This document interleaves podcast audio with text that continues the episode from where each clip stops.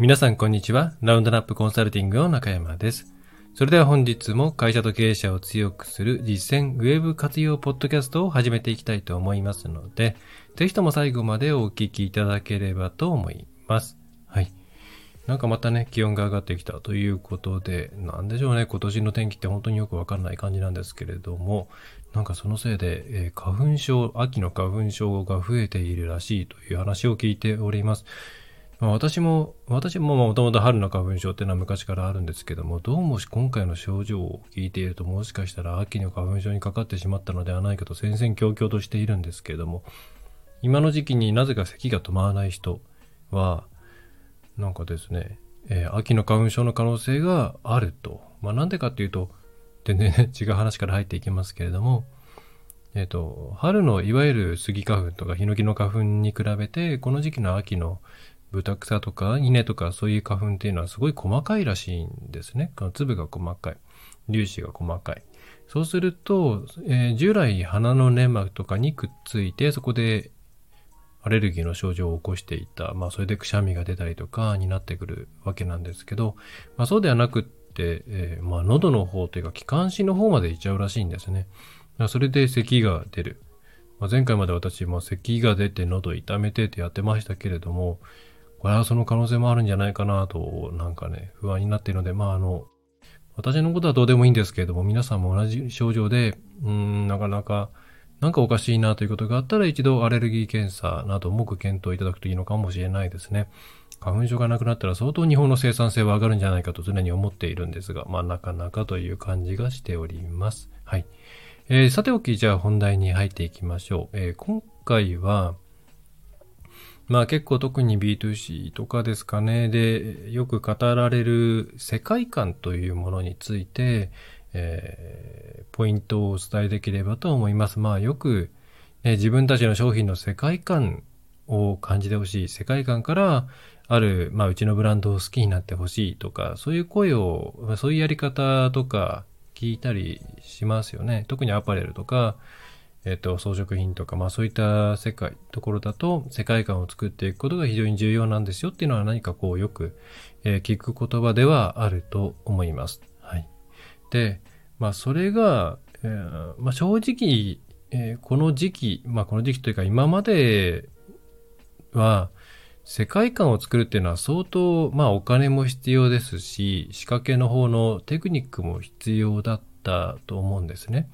皆さんじゃあ実際これ世界観で買ったなとか、世界観で好きになったなというものがどれくらいありますか？ね。多分それほど多くはないと思うんですよ。まあゼロっていう方もいるかもしれないし、えー重視してるよっていういるえーいう方、それはまたいろいろあると思うんですけども、基本的に世界観というですね、まあ、ふんわりとしたものっていうのは、まあ、相当そのブランドに関しての怖そうでないと、まあ、感じられないというか、まあ、それを感じる人が怖そうに入っていくと考えるべきですよね。で、まあ、そういう敷居の高いものであったわけなんですが、じゃあこれが、これからどうなるのかっていうのは一つ、えー気になるポイントだなと思っています。で、というわけで前回に引き続き、まあ、ね今、今どうではなく将来的にどうなっているかをチェックしておくといいよというトピックスで、今回は、えーベイクというですね、お菓子メーカーですね、港区の方にあるらしいんですけれども、まあそこが、えー EC の中でも、まあ、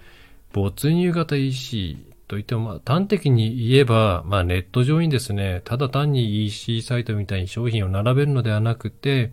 まあ架空のお店、お店でもないんですけどね、建物みたいなものを作ってそこでいろいろな情報を出していくことによって世界観を好きになってもらってそして商品を買ってもらうという流れを、まあ、トライしていますよっていう記事が日経クロストレンドの10月26日の方に26日に上がってきています。ベイクが没入型 EC に挑戦。物語でユーザーを引きつける仕掛けとは？ということですね。で、これが成功するのかしないのかっていうのが、まあ、個人的には気になっています。まあ、成功とは言わないまでも、ある一定の効果を上げるのかどうかっていう観点ですね。で、もしこれがある一定の効果が上がって、継続してこのサイトが続いていたとすると、えー、結構その世界観というものを感じるハードルというのが、うん、下がってきている、えー、と思われます。えー、従いまして世界観に入る、つまりそのコア層に入っていくために世界観を提供するっていうやり方は効果をの効果は上がっていく可能性が高いので、まあ何かしらトライしてもいいなというふうに思うんですね。で、対してじゃあこれがまあ半年とか1年後に立ち消えていくようなことがあれば、まあやっぱり難しかったんだなということで、そこに投資するのはやめた方がいいという形になるわけなんですが、まあこれがどうなのかと。まあ正直私の今の感覚で言うと、あ先に説明した方がいいですね。えー、ベイクっていうのが、その架空の洋菓子店っていうとよくわかんないと思うんですけども、もう、あの、皆さんが思ってる以上に、うーん、フラッシュの時代を知っている方は、な、なんか、オールフラッシュのサイトで、えー、なんでしょうね、画面全体でに洋菓子店があって、そこでこう、実際にお菓子が置いてあって、こう、キャラがいて、みたいな、そういう、それを想像してもらうと、ああ、あれか、ああいうやつかってなると思うんですけども、まあ、フラッシュってなんじゃいっていう方もね、結構 えー、多い。まあ、もうフラッシュも老人会ネタなんですかね。マクロメディア、フラッシュ。はい。アクションスクリプト、一生懸命勉強しましたけども、結局あんまり使わなかったですね。えー、まあ、そうですね。まあ、要は、その、商品についても、まあ、商品ではなくて、まずなんかこうマンションがありまして、うん、切り絵みたいな感じの、まあ今、今よく使われるような、こういわゆるおしゃれ系のデザインですね。えー、そういうマンションインディゴっていうところで、えー、お店で売ってるというよりは、各階にですね、1、2、3、4階ぐらいかな、えー、あるんですけれども、その先、階ごとに、こう、お菓子があって、例えば403号室にはですね、えーマダム・ブルーという方が住んでおりまして、まあこれが、うん、実際にいなさそうな、あ、違う、違うのかな、そうかな。まあ、白髪の女性何歳ぐらいかわかりませんけども、赤いニットを着ていて、えー、足を組んでなんか本を読んで、花屋とパティシエの、あ、違う、これ違う人ですね。えー、まあその回ごとにこう、キャラ設定があって、で、そうそう、まあ、このマダムブルーが403号室なんで、商品としては403号室、えー、水平線の先まで持っていきたいパウンドケーキっていう名前の商品があるっていう形ですね。まあ、つまりその人の価値観とか、うーん、まあなんかストーリーに共感した人はこの商品買ってくれるよねみたいな感じの、まあそういうですね、えー、まあ独特の、えー、なんでしょうね、通販サイトに、えー、なっております。で、まあ今までの経験というか、まあそのフラッシュ、オールフラッシュのサイトなんかの時のか状況を考えると、これはですね、まあ、ん申し訳ないんですけど、まあ、うまくいかないパターンだなというのが、私の直感というか、経験上の感覚ではあるんですが、まあ、ただその、そういうのがひっくり返っていくのが今の世の中なので、まあ、今後どうなっていくのかっていうのを注目したいと思っています。で、で、で、まあ、なんでひっくり返、あの、あんまりうまくいかなそうだなと思っているかっていうと、まあ、単純に難しいんですよね。この架空のキャラを使って、その世界観に没頭してもらうっていうのはものすごく難しいんですよ。で、うん、皆さん例えば対面で会って、えー、知り合いと会って、まあ、初めて会う人と会って、それでなんかね、話をして、まあ、その人は昔こういうことをしてきて、今はこういうことを、えー、をやっていて、将来こういうことをやりたいんだっていうような話を聞いていると、まあ、すごくその世界には入っていけると思うんです。でそれは聞く話の解像度とか、うん、生々しさとか、まあ、本当、本当だとは思うんですけどね。本当らしさとか、まあ様々なもの、それからその話を聞いているのが対面であれば、視覚や聴覚、えー、まあ五感全部ですよね。まあ、あんまり触覚は味覚は使わないかもしれないですけども、少なくとも視覚聴覚、まあもしかしたら感覚、えー、嗅覚、いろんなものから、まあそれの信憑性とか、あるいは、えー、熱量とかいろんなものを感じていると思うんですね。で、リアルの世界で言うとそうやって、割と短期間で相手の、まあ、世界観を感じることができる。その同意するかどうかは別にして感じることができますし、まあ、るいはそのね、直接ではなくても、えー、生身の人間というものを媒介すると、えー、ストーリーとか、それ、こういった世界観、世界観とはまあ、あまり言わないかもしれませんが、その会社のストーリーみたいなものっていうのは表現しやすいですよね。まあ、よく、その会社設立までの流れみたいなものを、えー、書く。ね、これはまあ、通販業界で言えば、えー、なんだ、ブルーベリーのところですね。まあ、あの、あたりの漫画とか、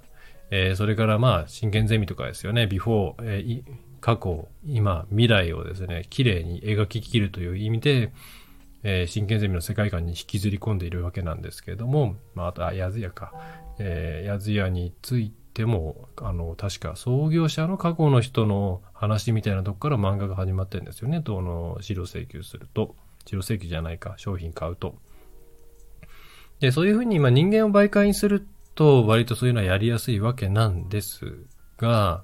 これがですね、今回のように、全く架空の人間だと相当作り込んでいかなきゃいけないですし、でも人間が作り込んだキャラの奥行きっていうのはなかなかですね、そう簡単に深、えー、進化、進化というか深くならないんですね。それこそ漫画とかアニメみたいに長く見ていてお話を一緒に追体験してぐらいの勢いでないと、その世界観を感じてもらうっていうのは本当に難しい。うん。ですよ。で、これあの、なんで世界観とかを語るのがアパレルとかそういうものなのかって言ったら肌触りとかお店のなんでしょうね。そのえー、雰囲気とか飾り付けとか、そういったもので伝えやすいからですね。特に香りとかそういうちょっと本能に近い方の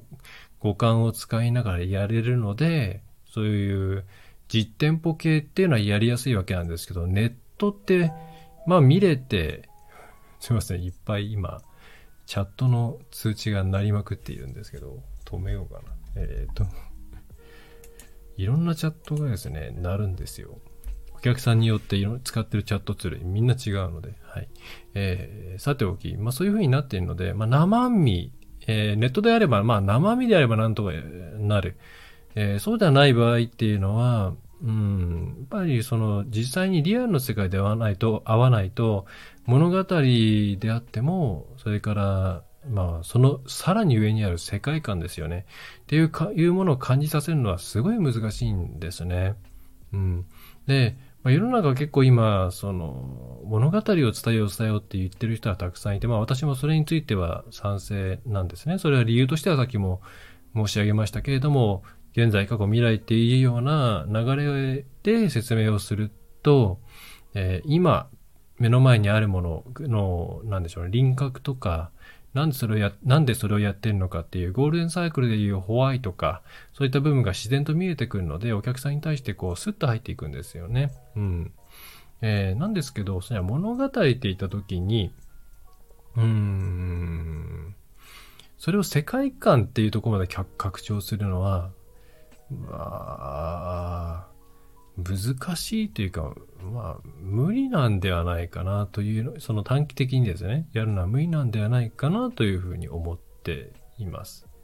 あくまでその会社とか人に対して、あ、この人はこういうふうに生きてきて、こういうのが、こういうことやってるんだな、じゃあまあ、話聞いてみようかなとか、えー、信じてみようかなというところまではいけると思うんですけれども、えー、架空の人なり何らに対してストーリーを設定して、ああ、この人と同じような世界で生きていきたい。えー、そしてさらにじゃあその世界で生きていきたいっていうふうに思った時に、そこで扱っている商品を買うことでそれが実現できると思わせられるかどうかっていうのは、非常に、あの、近そうで遠いんですよね。だからこの、うん、洋菓子店も、まあ私の感覚で言えば、なんでしょう、マンションで個性的なキャラ、個性的というわけではないんですけど、ちゃんとキャラ設定が、を考えた、まあキャラ設定考えたとは言ってもですね、そこまで深く考えられているかというと、そこまででは正直ないんですけれども、うーん。ねまあちょっとこれは人によって感じる部分が違うでしょうから、言わないですけども、ね、まあその大家さんのさっきのマダムブルーもですね。じゃあマダムブルーが愛するお菓子ってなんどんな独特なものなんだろうと思うとまあ割と見た目は普通のクッキーで形が若干個性的かなみたいなぐらいなんですよね。やるならもっとなんでしょうね。うーん。3倍4倍ぐらいは弾けない弾けないと伝わらないんじゃないかなという気はしているんですけどね。うーん。まあちょっと話がそれましたけれども、どこまでいったっけ？そうそう。えー、まあこの売り方が成功して、えー、これが広がっていくということがあれば、このぐらいの感、まあ、プチ世界観ですよね。えー、出会っても購買行動に影響させられるのだなぁと。うん。まあ、ただこれが立ち消えになると、まあやっぱり世界観を作るっていうことの難易度をはちゃんと理解しないといけないなっていう、ま、結果になるんですよね。これ。ちょっとまあコ、メントが難しい内容にだんだんなってきましたね。あんまり、こう、悪いことは言いたくないんですよ。あくまで、これは私の感覚なので、それが正しいかの検証をしたいんですけどね。半年とか1年後ぐらいにもう一回見て。もちろんその頃にウォッチをするんですけど、まあ、とはいえ、まあ、現状の私の仮説としては、えー、世界観構築は非常に難しい。やるとしたら、もう、本当にみんな知ってる愛されるどんなキャラか分かってるような、えー、IP、IP というか、その既存のキャラクターに乗っかるような形でやるか、あやるぐらいか、あるいは有名人とかの肩を借りるか、え、そういう、すでに物語性とか世界観を強く持っているものに繋がっていくっていう方向は、十分ありだと思います。だからいろいろコラボとかってやっていますけれども、ま、それは方向性としてはすごく効率がいいと思うんですよね。じゃあそれを自分たちで構築するとなると、これは多分10年、20年とかそういう単位の仕事になってくるので、うん短期的に EC、短期的な目標があるであろう EC サイトとかでそれを採用するっていうのは結構なリスキーだし、えー、やるんだったら会社全体でそれを押し、押すような一気、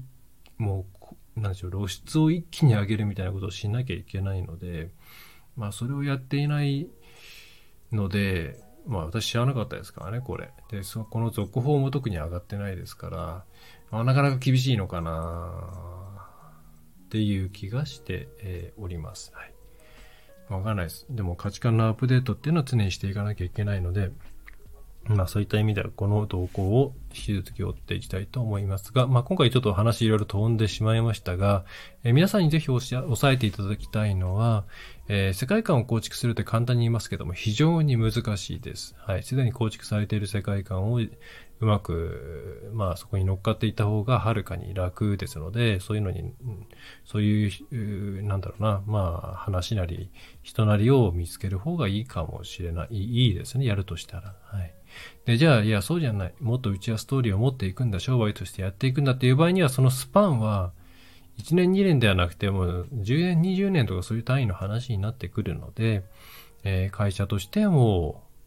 決めて、途中でブレたらいけないですから、えー、打ち出して、まあその長期戦略として成果が出るようなものだと考えていただいた方がいいと思います。で、じゃあ、あの、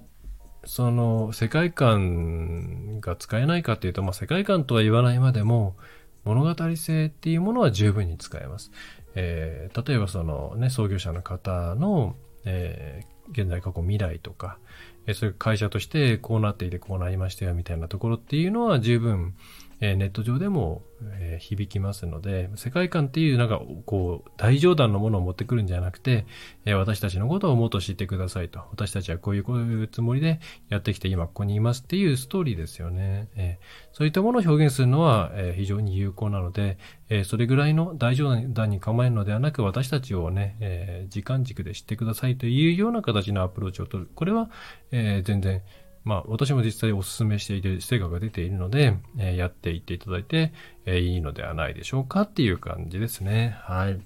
世界観ね。うん、まあそのフラッシュが、まあこっから全然雑談ですけども、フラッシュ、オールフラッシュのサイトが出た頃っていうのは結構そういうのが多かったんですよね。まあ、独特の世界観を持った、えー、ホームページでみたいなみたいなのとか、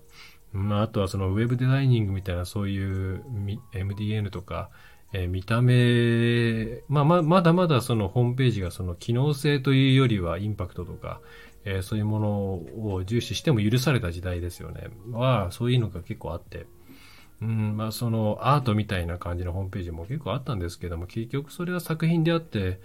ビジネスには役立たなかった。まあその、その、そのアートを集団としてのアート集団としてのビジネスには役立つと思うんですけれども、ま、一般的なサイトにおいては普通の使いやすいものの方が受け入れられたっていう現状が当時もありましたので、まあ今でもそう変わらんのではないかなという気は、えー、しています。まあただ、ただ何でしょうね。まあどっちが面白い世界かって言ったら、商品そのものではなくその周辺まで含めて楽しめる世界の方が楽しいとは思うので、まあ、そういう方向に転がっていった方がいいのかなとは思いますけどもね。うん、ただ現状その物語性を出すとか、そういうのが営業心理学とか人間の心のハックみたいな風に使われちゃってる傾向もあるので、まあ、なんともどうコメントしたらいいのか難しいなぁなんていうふうには思っています。はい。えー、まあそんな感じでちょっと雑談も含めながら、えー半年後ぐらいにチェックしようかなと思っている、この、えー、白石洋菓子店さんですね。まあ、これがうまくいくのかいかないのかっていうところを、まあ、よろしければ皆さんも、えー、カレンダーに日付を入れてですね、そこでどうなってるのかなってチェックしていくえー、一つの材料としていただければと思います。はい。えー、それでは今回は以上になります。え、追加のお知らせは特にないですかね。うん、ないですかね。はい。えー、まあ、だいぶ年の瀬ですね。あと2ヶ月で今年も終わりますので、えー、結構年末はバタバタしますので、何かご相談がある方は今月早めにご依頼いただけると嬉しいかなと思っています。来年の予定をこちらでも調整できますのでね。はい。えー、それでは、えー、今回は以上です。えー、中小企業どっかでウェブのマーケティング支援などを行っております。えー、株式会社ラウンドナップ、ラウンドナップウェブコンサルティングを中山がお送りいたしました。また次回もよろしくお願いいたします。